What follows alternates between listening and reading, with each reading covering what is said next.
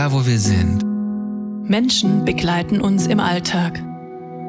Manche stehen uns nah, manche weniger. Manchen begegnen wir flüchtig, anderen täglich. Ob Familie, Freunde, Arbeit, Uni, Schule, Beziehungen, leben wir überall. wie können sie gelingen?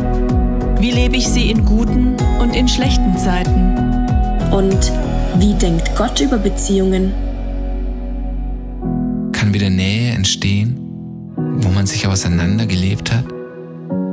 kann man fair streiten? Was, wenn keiner verbindliche Schritte gehen will? Und was tun in der Zeit, in der man wartet? Egal ob dein Status Single, Geschieden Auf der Suche, Verlobt, Verheiratet, oder es ist kompliziert lautet. hey, paar Probleme hat doch jeder.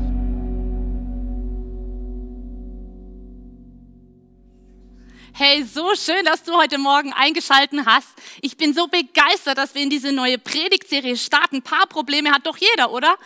Egal, ob du Single bist, egal, ob du verheiratet bist, wie lange oder vor der Ehe, in der Ehe, wir haben jeden Sonntag was für dich. Und wir sind so pumped auch für heute. Wir werden heute das Thema gute Zeiten, schlechte Zeiten haben.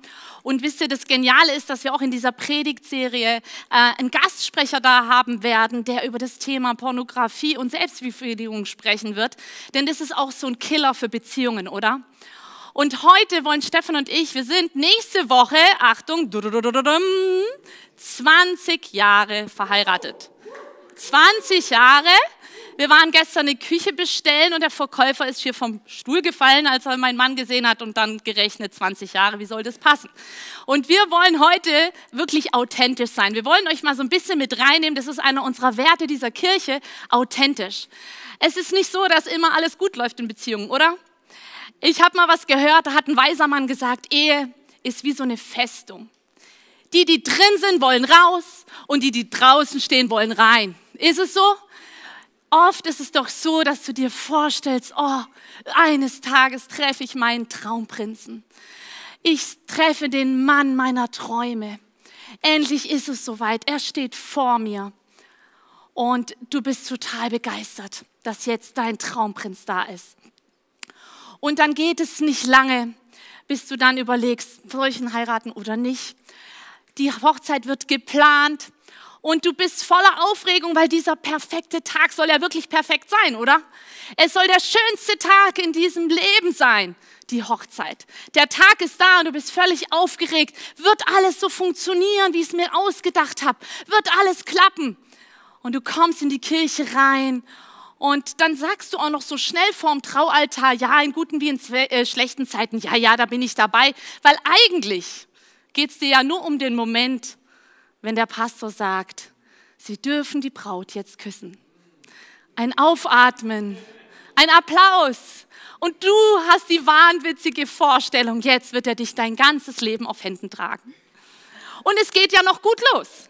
Er kauft dir ein schickes Auto. Ihr fahrt in tolle Urlaube in ferne Länder. Und dann kommt endlich das so sehnlich erwartete erste Kind. Aber wisst ihr, alle, die Kinder bekommen haben, wissen, dann beginnt der wirklich wahre Alltagswahnsinn, oder? Ähm, alle Dinge werden kaputt gemacht, Sachen werden zerstört, Dinge sind kaputt, warum auch immer, man weiß es nicht. Ähm, man hat sich so ein bisschen an die Situation gewöhnt und dann kommt Kind Nummer zwei. Und weil du ja dann eine tolle Familie hast, denkst du dir, ja, jetzt müssen wir ja auch ein schönes Haus haben. Du kaufst dein Haus, du renovierst hier und da ein bisschen. Und du denkst, endlich kann ich zur Ruhe kommen. Jetzt bin ich doch angekommen in meinem Privatheim mit zwei Kindern, einer tollen Frau. Und dann kommt Kind Nummer drei. Und du sagst dir, okay, jetzt habe ich doch meine Traumfamilie. Schönes Paar, gut aussehender Italiener, drei Kinder. Ich meine, was will ich mehr, oder? Jetzt bin ich endlich glücklich. Alles ist doch so gelaufen, wie ich mir das immer vorgestellt habe, oder? Ist es wirklich so? Ist es wirklich so, dass du glücklich bist, wenn alle deine Umstände stimmen? Ist es so, dass dein Glück davon bestimmt wird, wie deine Umstände laufen? Oder ist es vielmehr so, dass dein Glück von Gott kommt? Wollen wir mal reinschauen, was der Urheber ähm, des Glücks sozusagen darüber schreibt? Was der Gott, der uns geschaffen hat, dazu sagt. Wie können wir glücklich werden? Und zwar finden wir das in Psalm 84, Vers 6. Da heißt es nämlich, wie glücklich du in deinem Leben bist. Ah nee, Entschuldigung, ich bin fast dran. Glücklich sind die Menschen, die in dir ihre Stärke finden und von Herzen dir nachfolgen. Die Menschen sind glücklich, die in dir ihre Stärke finden. Hey, ich möchte dir sagen, dein Glück hängt nicht von deinen Umständen ab. Und du fragst dich jetzt vielleicht, warum erzählt sie das? Heute geht es doch um Ehe. Ich möchte dir sagen, dein Glück hängt nicht davon ab, ob du einen Partner hast oder nicht. Dein Glück hängt nicht davon ab, ob deine Ehe gut ist oder nicht, ob du Kinder hast oder nicht, ob dein Konto gefüllt ist oder nicht. Dein Glück hängt nicht davon ab, sondern wie glücklich du in deinem Leben bist, hängt alleine davon ab, wie deine Beziehung zu Gott ist. Alleine wie deine Beziehung zu Gott ist, entscheidet, wie glücklich du in deinem Leben bist. Und jetzt sagst du dir vielleicht, na, du hast ja gut reden, du hast ja diesen gut aussehenden Italiener, du hast ja drei Kinder. Sag, ja, stimmt, aber wir hatten 20 Jahre Ehe schon hinter uns, bald. Und wir gingen hier auch wirklich durch schwere Zeiten, durch tiefen, tiefe Täler und wir wollen daraus jetzt ein bisschen erzählen. Wisst ihr, diese Zeit ist schon ein paar Jahre vorbei und wir haben in der Predigtvorbereitung gespürt, dass heute der Tag ist, wo wir da offen drüber reden wollen wo wir euch in unser Leben mit reinnehmen lassen.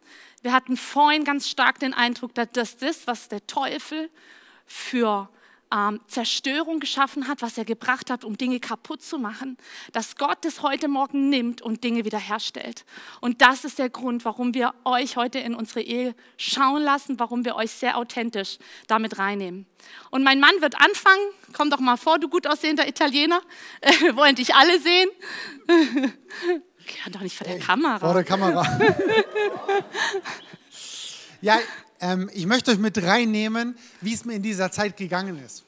Und wisst ihr, ähm, warum erzählen wir das? Warum lassen wir reinschauen? Ähm, wir möchten dich ermutigen. Wir wollen euch ermutigen, äh, wenn es dir genauso geht, ähm, dass du eine Hoffnung hast. Hier geht es nicht um Entertainment, hier geht es nicht um Big Brother, äh, wo, wo man sich lustig machen kann über andere, sondern ähm, wir, wir lassen die Hosen hier runter, also ähm, nicht, äh, natürlich. ähm, wir möchten dich reinschauen lassen, um dich zu ermutigen und zu sagen, hey, es gibt einen Ausweg. Yes. Und es ist nicht... Ähm, es ist nicht zu spät für deine Ehe. Und ich glaube, dass Gott heute dich anrühren möchte. Und ich möchte sagen, es ist nicht zu spät. Wie hat das Ganze angefangen? Ähm, die Michi hat gesagt, äh, wie glücklich du in deinem Leben bist, hängt allein von deiner Beziehung zu Gott ab. Und ich glaube, das ist das Zentrale. Wenn du anfängst, Gott zu vernachlässigen, wenn du, wenn du dich distanzierst, wenn du dich entfernst, ähm, so war das bei mir. Ich habe ich hab irgendwie, ähm, kam es nicht von heute auf morgen. Das passiert nicht so, plötzlich wachst du auf und denkst, oh, ups, sondern ähm, du fängst an so, oh, ich habe mal Bock auszuschlafen, ich möchte nicht mehr in die Celebration gehen, ach und Small Group ist eigentlich auch nicht so wichtig, ich habe jetzt mal eine anstrengende Woche gehabt, ich, ich brauche jetzt mal ein bisschen mehr Zeit für mich. Ich muss jetzt mal auf mich achten und hey, Gott liebt mich ja sowieso. Und, und so hat es bei mir angefangen. Und ich habe gedacht, ich habe alles im Griff. Weißt du, ich habe ich hab gemerkt, so irgendwas ändert sich ähm, in meinem Innern. Ähm, ich merke so, oh, die Beziehung zu Gott habe ich nicht mehr so. Irgendwie zu meiner Frau distanziere ich mich. Meine Familie wird mir irgendwie so ein bisschen fremd. Aber wir sind ja starke Männer. Wir haben alles im Griff. Und ich habe auch gedacht, ich habe alles im Griff. Ähm, und habe gedacht, es wird irgendwie wieder.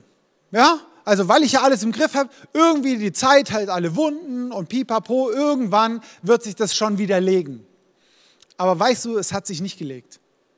Es hat sich über Jahre nicht gelegt. Und, ähm, und ich habe ich hab mir dann auch selber immer wieder so gedacht, so, oh, ich habe ich hab halt nur Stress. Ich habe halt viel Arbeit. Und habe so angefangen, die Situation, die immer schlimmer geworden ist, ähm, vor mir selber zu rechtfertigen. Ich darf das doch jetzt mal. Hey, ich bin so ein hart arbeitender Mann, ähm, mit, mit Kindern erstmal klarkommen und meine Frau ist eigentlich auch manchmal echt ganz anstrengend und so. Ich darf das doch jetzt mal. Ich habe doch das Recht dazu. Und weißt du, ich möchte dir sagen, wenn du in so einer Situation es regelt, äh, steckst, es regelt sich nicht von alleine. Es regelt sich nicht von alleine. Ich habe angefangen, auch Dinge im Verborgenen zu tun. Ich habe gesagt, hey, alles mich hier erzählen muss man doch nicht. Jeder hat doch seine Geheimnisse, oder? Ähm, und habe Dinge dann ähm, mit, mit, mit Freunden oder mit Leuten getroffen und habe so ein bisschen abgecheckt, hey, wie ist denn eigentlich mein Marktwert so nach, nach ein paar Jahren Ehe, bin ich immer noch so gefragt und, und es war einfach immer so, so ein bisschen Spiel mit dem Feuer und ich habe gesagt, so, hey, das muss ich doch nicht meiner Frau erzählen, dass ich da so Kämpfe habe. Jeder hat doch seine Geheimnisse. Ja, und, und irgendwie hat es immer mehr angefangen. Ich war mega genervt zu Hause. Die Kinder haben mich aufgeregt. Meine Frau hat mich aufgeregt. Und, und ich habe gedacht, so, hey, das, woher kommt es?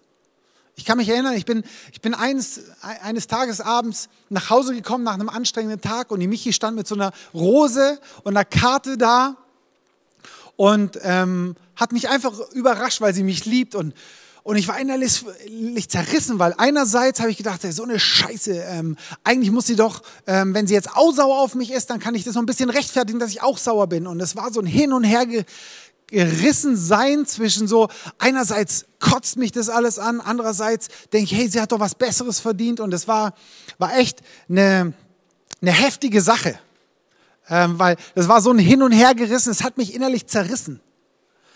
Und, und innerlich, ähm, ich, hatte, ich hatte viele Freunde, gute Freunde, war viel, viel unterwegs. Ich wollte dann auch immer mehr von zu Hause weg sein und trotzdem ähm, bin ich irgendwie immer einsamer geworden. Und das Schlimme war, dass Selbstverdammnis reingekommen ist. Und ich sag dir, hey, wenn du mit Selbstverdammnis zu kämpfen hast, ähm, ich weiß, wie das ist. Es ist mit der, die schlimmste Wurzel, die dich wirklich kaputt machen kann. Wenn du immer denkst, so, oh, ich Idiot. Und eigentlich, wisst ihr, ich wollte nie ein schlechter Ehemann sein. Ich wollte nie ein schlechter Vater sein. Aber wenn du dich selber beobachtest und erlebst, wie du dich verhältst, dann denkst du, du Vollidiot.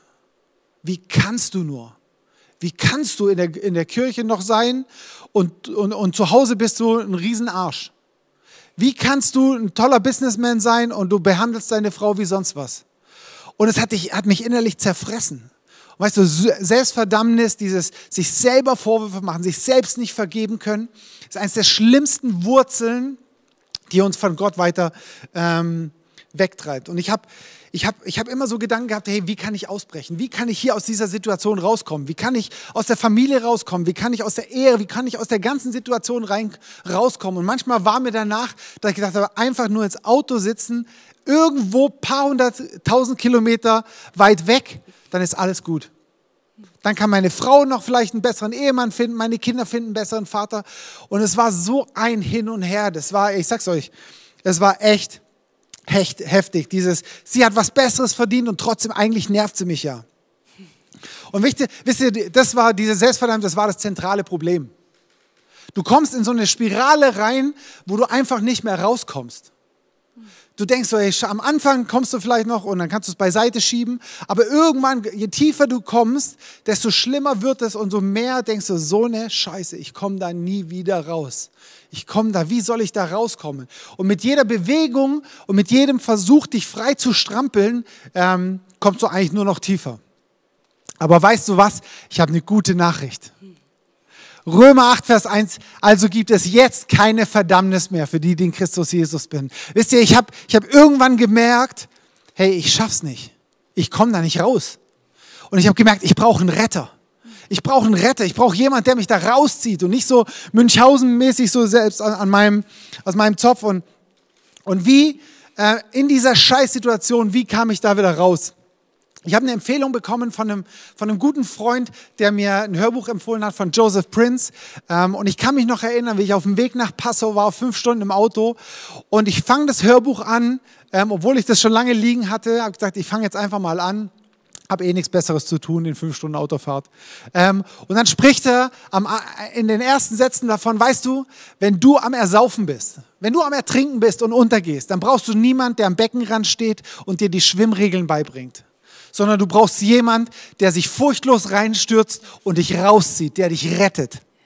Und mir kamen die Tränen. Ich habe ich hab Stunden, ich habe fast die ganze Fahrt nur geheult, weil ich gemerkt habe, yes, ich brauche diesen Retter. Ich bin schon lange Christ, ich bin schon lange gläubig, aber ich brauche dich, Jesus, als Retter, der mich da rauszieht. Und ich möchte dir sagen, du brauchst einen Retter. Du brauchst einen Retter. Du kannst ihn nicht selber rausziehen, sondern du brauchst einen Retter. Und, und genauso wisst ihr, ähm, Genauso wie das nicht von heute auf morgen kam, dass ich da irgendwie komisch wurde oder und genauso ging es auch eine Zeit, bis ich da wieder rausgekommen bin. Es war nicht von dem Moment, zack, alles gut. Ich bin nach Hause gekommen und bam, war alles gut, sondern es ging eine gewisse Zeit. Es hat, es ging über Monate, es ging über, über ein, zwei Jahre ähm, wo ich immer wieder mich wirklich äh, bewusst gemacht habe und gesagt, Jesus, ich brauche dich als Retter. Ich, ich habe mir die Hörbücher hoch und runter angehört und, und es richtig einsickern lassen in, in mein Denken, in mein Fühlen, in mein Wollen. Ich gesagt, Jesus, ich möchte es erleben, dass dich als Retter, ich, ich kenne dich schon so lange, ich habe so viel von dir gewusst, aber ich möchte jetzt erleben, wie du mich rausziehst aus dieser Scheiße. Und wisst ihr, und Gott hat mich rausgerissen. Und da bin ich so mega dankbar. Und ich möchte dich ermutigen, dass du, dass du da dran bleibst, dass du wirklich ähm, ähm, Gott vertraust, dass er dich da rausreißt. Und, und ich habe gemerkt, auch wie das, wie das so eine verlorene Zeit war. Und es war so wichtig, mir auch selber zu vergeben. Und sagen so, hey, ähm, ich habe da echt was verkackt. Ähm, und es hat nicht nur Wochen oder Monate, sondern es hat Jahre gedauert. Ähm, aber Gott schenkt verlorene Zeit zurück. Und ja, Schatz, wie war denn die Zeit so für dich? Yes, ähm, ja, wie du schon gesagt hast, es waren ja ein paar Jahre. Und wie ihr euch vorstellen könnt, ähm, war es für mich mega schwer. Ich war wirklich einsam in der Ehe. Ich war zwar verheiratet, nach außen hatten wir das Bild von der perfekten Familie, aber ich war innerlich total alleine. Ich wollte da mit niemandem drüber sprechen, ähm, weil ich ihn nicht irgendwie diskreditieren wollte oder nicht irgendwie wollte, dass andere schlecht von ihm denken. Und deswegen ähm, war ich wirklich alleine, einsam mit kleinen Kindern am ähm, Haus. Ich habe mich ums ganze Haus kümmern müssen und so weiter. Und wisst ihr, in dieser Zeit, wenn ich Gott nicht als meinen Retter gehabt hätte, wenn er nicht für mich dieses feste Fundament gewesen wäre, da wäre ich kaputt gegangen. Deswegen kann ich euch sagen, du wirst nicht glücklich, wenn du eine glückliche Ehe hast, sondern du wirst glücklich, wenn du dein ganzes Fundament auf Jesus Christus stellst. Und das ist das, was ich gemacht habe. Diese Situation hat mich immer näher zu Gott geführt.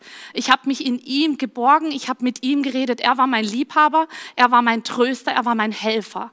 Er war der, der für mich da war, der mich verstanden hat. Ich weiß noch, mein Opa ist gestorben. Ich war alleine zu Hause, Stefan war weg und ich hatte Gott, der hat mich getröstet.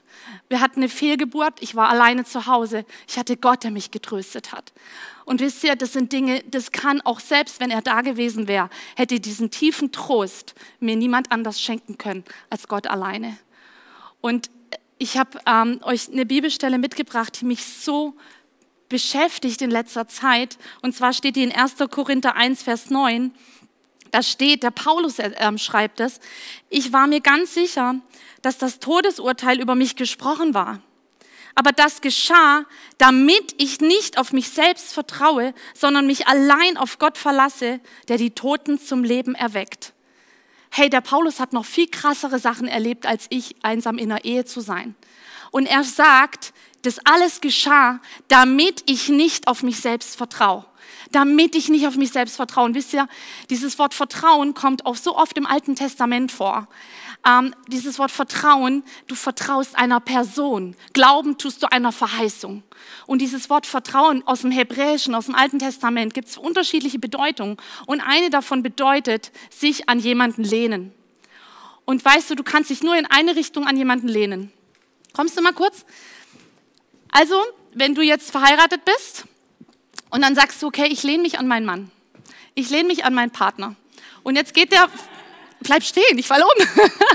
also, ihr merkt schon, was ich zeigen will. Wenn er sich von mir entfernt, wenn er auf die Seite geht, danke, super. Applaus für meinen Mann. Super. äh, wenn er auf die Seite geht, wenn er kippt, dann kippe ich mit. Ich habe Menschen erlebt, da ist der Partner gestorben, sie waren danach tot. Sie hatten keinen Lebensinhalt mehr. Deswegen, wir verlehnen uns so oft an die falsche Person. Auf welche Person lehnst du dich in deinem Leben? Lehnst du dich auf deinen Partner? Vielleicht bist du in einer Beziehung drin, die nicht gut für dich ist und ihr seid gar nicht verheiratet. Dann glaube ich, dass du dich an die falsche Person lehnst. Du lehnst dich nicht an Jesus, sondern du lehnst dich an diesen Partner. Und das habe ich gelernt, das durfte ich lernen. Und es ist nicht immer einfach, oder? Aber wisst ihr, solche Situationen, die führen uns in eine stärkere Abhängigkeit zu Gott. Und deswegen kann ich sagen, wenn jetzt so ein Stürmchen kommt in unsere Ehe, so schnell passiert da nichts mehr, weil ich gelernt habe, auf dem Fundament zu stehen. Und wisst ihr, zu so einer Beziehungskrise gehören immer zwei. Und in Sprüche ähm, 19, Vers 13 steht, eine nörgelnde Frau ist so lästig wie ein ständig tropfendes Dach. Eine nörgelnde Frau ist so lästig. Und wisst ihr, ich habe gemerkt, ich bin diese nörgelnde Frau. Ich habe an allem und jedem, egal was er gemacht hat, rumzugenörgelt. Er hat den Rasen gemäht, dann war es mir nicht akkurat genug. Wir haben eine Riesenhecke. Die Michi wollte sie ordentlich haben, mein Mann wollte sie gar nicht schneiden. Ja, ähm, das war dann sogar, ging das so weit, dass wir Brief vom Ordnungsamt bekommen haben, weil die Hecke nicht geschnitten war. Dann hat er sie geschnitten, dann war sie mir aber wieder nicht ordentlich genug geschnitten. Ja, ich war immer nur am Nörgeln. Ich habe ihn angefangen zu vergleichen mit anderen. Ich hatte zum Beispiel einen Arbeitskollegen, äh, der hat mir dann erzählt, oh, ich gehe nachher noch ins Bauhaus, ich brauche noch so Mittel, ich werde meinen Rasen vertikutieren. Ich so, Stimmt, wir müssen unseren Rasen vertikutieren. Schatz, wieso hast du unseren Rasen nicht vertikutiert? Und wer bei uns war, wir haben 1700 Quadratmeter Rasen. Wie utopisch der Gedanke alleine ist, bescheuert. Aber ich war nie zufrieden. Ich erinnere mich an eine Situation, da hatten wir so eine Krabbelgruppe, da war eine Frau und die hat erzählt, ja, mein Mann hat heute unser Baby ge, ähm, gewaschen. Und stellt euch vor, er hat vergessen, das zwischen den Zähnen abzutrocknen. Wie kann denn sowas sein? Und ich saß da, huch, ich habe noch nie im Leben meine Kinder zwischen den Zehen abgetrocknet. Äh, bin ich jetzt deswegen eine Rabenmutter? Und da seht ihr mal, wie wir Frauen an unseren Männern rumnörgeln. Anstatt uns zu freuen, dass sie Zeit mit ihrem Baby verbringen, dass sie es baden, dass sie ihre Zeit da investieren, fangen wir an zu meckern an das, was sie nicht richtig machen. Und wisst ihr, das war ich auch. Ich war so eine nörgelnde Frau. Welcher Mann will denn dann nach Hause kommen? Dann darf ich mich doch nicht wundern, dass er mich nicht mehr mit begierlichen Blicken anschaut, oder? Und dass er vielleicht dann auch ausbrechen möchte. Und das Zweite war, was ich gemerkt habe, ist, ähm, dass ich ihn immer mehr mit anderen Leuten verglichen habe. Ich bin so ein Mensch, der dann eigentlich so seinen emotionalen Tank ja dann doch noch irgendwie füllen möchte. Und ich habe angefangen, bitte jetzt nicht lachen. Das, also das bleibt unter uns, okay? Ich bin jetzt ganz ehrlich. Ich habe in Inga Lindström geguckt und Rosamunde Pilcher. Okay, ich weiß, es ist super peinlich, aber ich habe es wirklich gemacht. Und ich erzähle euch das deswegen, weil wisst ihr, wenn du so Filme guckst, ist ja nicht schlimm, wenn du das einmal machst. Aber wenn du damit anfängst, dich zu füllen regelmäßig, ich sag dir eins als Frau, das ist nichts Schlimmeres als Pornografie, weil du anfängst, deinen Mann ständig mit diesen surrealen Bildern zu vergleichen, die dort gemalt werden. Und ich habe Ehen erlebt, die sind wegen so scheiß Schnulzromanen kaputt gegangen, weil die Frau sich nur noch in diese Fantasien reingestürzt hat und nicht mehr ihren Mann als ihren Mann gesehen hat. Und ich habe gemerkt, ich muss aufhören, meinen Mann zu verbiegen. Wisst ihr, ich habe ihn angefangen zu verbiegen. Ich habe hier mal eine Gabel mitgebracht. Und ich habe, vielleicht ist Stefan wie so eine Gabel gewesen. Und ich habe gesehen, der muss doch ein Löffel sein. Der muss doch mehr Zeit mit seinen Kindern verbringen. Der muss doch der liebevolle Vater sein. Und ich habe angefangen, ihn zu verbiegen. Habe immer wieder an ihm rumgenörgelt, ihn verbogen. Was habe ich gemacht? Ich habe es damit nur schlimmer gemacht. Die ganze Gabel war irgendwann verbogen. Er war total verbogen. Er war nicht mehr der Stefan. Und wisst ihr, wenn er wirklich der Löffel werden soll, wenn er wirklich sich verändern soll, dann braucht es neue Materie. Und diese neue Materie kann ich nicht machen, sondern das kann alleine Gott machen. Und ich habe angefangen, für meinen Mann zu beten. Ich habe angefangen, ähm, Leute ins Gebet mit reinzunehmen. Anonym zwar, aber ich habe angefangen, ähm, eben für ihn zu beten, wo ich war. In der Küche, ich habe angefangen, ihn loszulassen, habe gesagt, Herr, ich höre auf, an meinem Mann zu kritisieren, ich höre auf, äh, ihn verändern zu wollen, sondern ich möchte ihn als den Mann erkennen, den du aus ihm gemacht hast. Und wir wollen euch jetzt auch noch, also ich möchte noch einen Satz sagen, gib deine Bemühungen auf, deinen Mann zu verändern. Gib deine Bemühungen auf, deinen Mann verändern zu wollen. Und hör auf, ihn mit anderen zu vergleichen. Denn wenn du was Wunderschönes zerstören willst, wenn du als, als der schnellste Weg, was Wunderschönes zu zerstören, ist es mit etwas anderem zu vergleichen. Deswegen hör auf, deinen Mann zu vergleichen. Und wir möchten euch jetzt noch ganz konkret fünf Punkte mit auf den Weg geben, die euch, wenn ihr in so einer Situation seid, raushelfen können, die uns geholfen haben, rauszuhelfen, rauszukommen, richtig? Yes. Genau. Und der erste Punkt. Muss ja mal praktisch sein. Genau. Der erste Punkt ist Kapitulation. Wie war das bei dir? Wie hast du kapituliert? Wie war das für dich?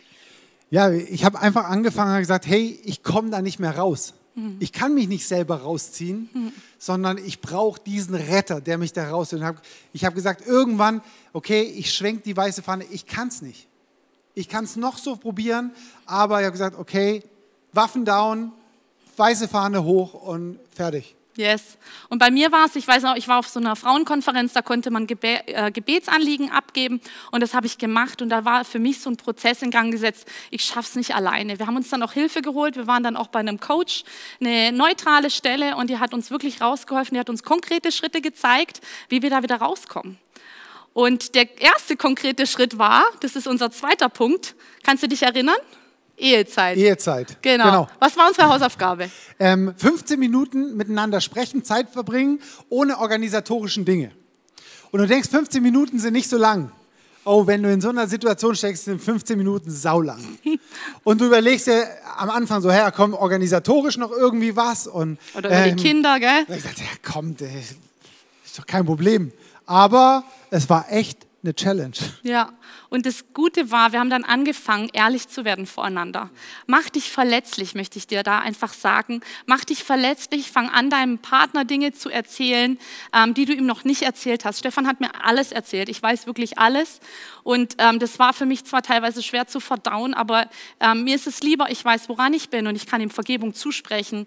Und ähm, deswegen haben wir so die Regel, es gibt keine Geheimnisse, außer zwei Ausnahmen, Überraschungen und Seelsorge.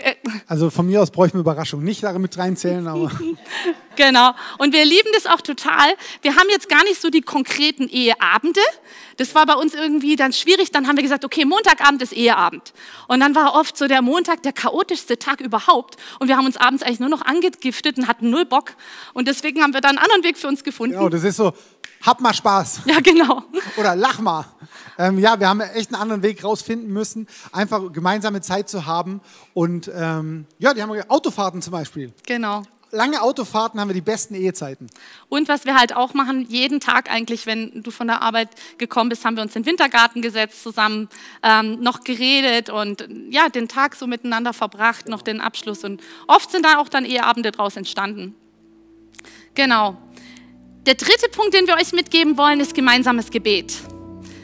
Wir haben vorhin gehört, ähm, dass, dass Gott so ein wichtiges Fundament in der Ehe sein soll. Und wisst ihr, ähm, Ehe wurde ja nie dazu geschaffen, ohne Gott zu funktionieren. Wenn wir uns Adam und Eva anschauen, ähm, sie hatten enge Gemeinschaft mit Gott. Und wenn du sagst, ich habe einen Partner, der kennt Gott nicht, dann sage ich, sei du der Gottfaktor. Also sei du die Person, die den Gottfaktor in eure Beziehung bringt. Ähm, so habe ich das ja auch gemacht. Ich habe einfach Gott weiter in unsere Beziehung reingenommen. Und so haben wir angefangen, mit kurzen Gebeten wieder zusammen angefangen zu beten. Gemeinsames Gebet ist so powerful. Wow, wow, surprise, surprise. Hast du vielleicht schon gedacht, aber es ist auch extrem attackiert. Mhm. Und am Anfang war das bei uns echt extrem. Ja. Sie ist ja sehr strukturiert und wollte immer genau, dass ich so nach einer Struktur bete. Und ich, ich habe angefangen zu beten und habe erstmal falsch gebetet. ähm, und wir mussten es wirklich lernen. Es war ein langer, langer, langer, langer, langer Kampf. Aber heute lieben wir es zusammen zu beten. Yes. Einfach jeder auf die Art und Weise, wie er ähm, das gerne macht. Yes. Und der vierte Punkt ist Leidenschaft. Ich weiß noch, ich habe dann die Kids so richtig heiß gemacht. Sag ich, komm, der Papa kommt nachher nach Hause. Und wir sind dann auf ihn zugerannt, haben ihn stürmisch umarmt. Das haben wir oft gemacht. Und ich möchte dich auch fragen, wie begrüßt du deinen Partner, wenn er nach Hause kommt? Wenn so eine Routine entsteht, ist es oft so, ha, hi, ah, bist da. Alles klar. Und wir haben angefangen, wirklich uns liebevoll zu umarmen, uns zu küssen. Ähm, und wir haben auch dafür gebetet, dass Gott unsere Sexualität wieder belebt. Ich habe gesagt, Gott, schenk uns den Sex zurück. Und das war dann schon ganz schön gut. ist es immer noch. Ah, das wolltet ihr doch alle hören. Genau. Also auch das, Gott ist ein leidenschaftlicher Gott. Hey, hol die Leidenschaft wieder zurück in eure Ehe. Nehmt Gott mit rein und er wird eure Gebete da erhören. Und der fünfte Punkt ist deiner. Habt Spaß. habt einfach Spaß miteinander. Yes. Das ist, gerade wenn du, wenn du Kinder hast, wenn du lange verheiratet bist, da ist es so leicht, ähm, auf eine organisatorische Ebene runterzubrechen. Und du gibst dir die Tür in die Hand, du, ähm, du organisierst, äh, sagst, hey, der Termin und das und hast du das schon gemacht und pipapo. Macht irgendwas, was euch Spaß macht. Ja. Irgendwas Verrücktes. Irgendwie, ähm, wir, ähm, wir haben da verrückte Dinge, die dir vielleicht zu verrückt sind. Manche, wir haben von Ehepaaren gehört, die lesen sich gegenseitig Bücher vor und die feiern es heftig. Oder irgendwelche Korrekturen von Schul, äh, Schüler, ähm, Aufsätzen. ah, Schule aufsetzen. Hey, wenn das euer Ding ist, dann macht es. Aber habt Spaß. Wir hören halt eher Teddy oder so. Ja, genau. Und cool. Genau. Also Genau. ich musste sie da auch erst ranführen. Das Ja. war immer am Anfang auch so eine, so eine, so eine Schwierigkeit, weil ich, ich feiere die Videos heftig. Ähm, Hashtag No Werbung und so, gell? Ähm, genau, und sie hat sich erst aufgeregt, aber ich habe sie damit reingenommen. Yes. Mega stark. Hey, und wir wollen euch jetzt einfach noch mit reinnehmen. Hey, vielleicht sitzt du da und sagst, ich bin in so einer Situation. Ich stecke gerade in so einer Situation, ich fühle mich einsam in der Ehe. Ich fühle mich alleingelassen von meinem Partner. Vielleicht bist du in einer Beziehung, wo du merkst, du lehnst dich auf den falschen Partner, das wir vorhin hatten. Du lehnst dich auf eine Person, die dir gar nicht gut tut. Vielleicht hast du angefangen, dein Glück bei deinen Umständen zu suchen. Dass du sagst, ja, ich brauche doch noch ein Kind.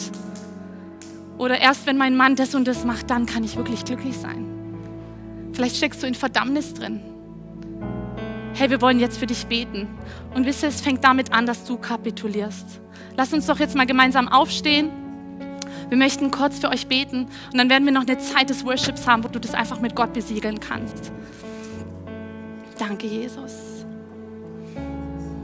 Danke, Herr, für jeden Einzelnen, der jetzt da ist. Oh, Jesus, du siehst jede Ehe, du siehst jede Beziehung. Herr, und ich weiß, dass du ein großes Werk vorhast und dass du auch heute Morgen Dinge in Bewegung setzen möchtest. Ich spüre, hier sind Leute, die haben lange für ihren Partner gebetet und sie haben es noch nicht gesehen. Und ich möchte dir zusprechen, hör nicht auf. Hör nicht auf. Bei uns ging es Jahre. Es ging Jahre, ich musste Jahre für ihn beten. Und ich bete, dass du nicht aufhörst. Gib nicht auf. Setz dein Vertrauen auf den Herrn, deinen Gott. Sei du die Person, die diesen Gottfaktor in eure Beziehung bringt. Du bist dazu bestimmt. Gott wird was Großartiges daraus machen, aus dieser Situation, in der du gerade steckst. Und auch da, wo, wo Ehepartner nur noch so nebenher leben. Herr, wir beten, dass neue Leidenschaft kommt. Dass jetzt neue Leidenschaft kommt in diese Beziehungen, diese Ehen. Jesus, dass sie sich wieder richtig lieben, dass sie wieder begeistert aneinander sind. Herr, dass du diesen Prozess heute in Gang setzt. Danke, Jesus.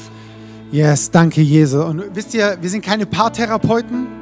Ähm, oder das können andere viel besser. Ja. Aber ich glaube, dass Gott heute freisetzen möchte. Dass er dich freisetzen möchte. Yes. Dass er wieder herstellen kann. Und warum ist es nicht heute dein Tag? Amen. Warum ist es nicht heute euer Tag? Yes. Wo ihr wieder zusammen, wo es heute den Switch gibt, wo Amen. sich euer Beziehung, wo sich deine Situation ändert. Yes. Danke, Jesus, dass du da bist. Yes. Danke, dass du real bist. Ja. Danke, Heiliger Geist, dass du genau gekommen bist, um, um jetzt zu wirken. In den MySpots, in den verschiedenen Locations, im Auto, egal Ja. dort, wo du zuguckst. Danke, Heiliger Geist, dass du jetzt wirkst. Dass du jetzt wieder herstellst, dass du Heilung schenkst und dass du die Herzen siehst. Und wir glauben, dass Dinge jetzt passieren, jetzt in diesem Moment. Herr, dass du Mut fasst. Ja. Ich glaube, dass, ähm, äh, dass, dass Frauen da sind, da- dass sie Mut fassen Ja. und sagen so, hey, mit Gott sind Dinge möglich. Ja. Ich glaube, dass, dass Männer da sind, die heute, die, die, zu denen der Heilige Geist jetzt redet und sagt, hey, du schaffst es nicht alleine, aber ich bin gekommen, sagt Jesus, um dich zu retten, Yes. um dich herauszuziehen.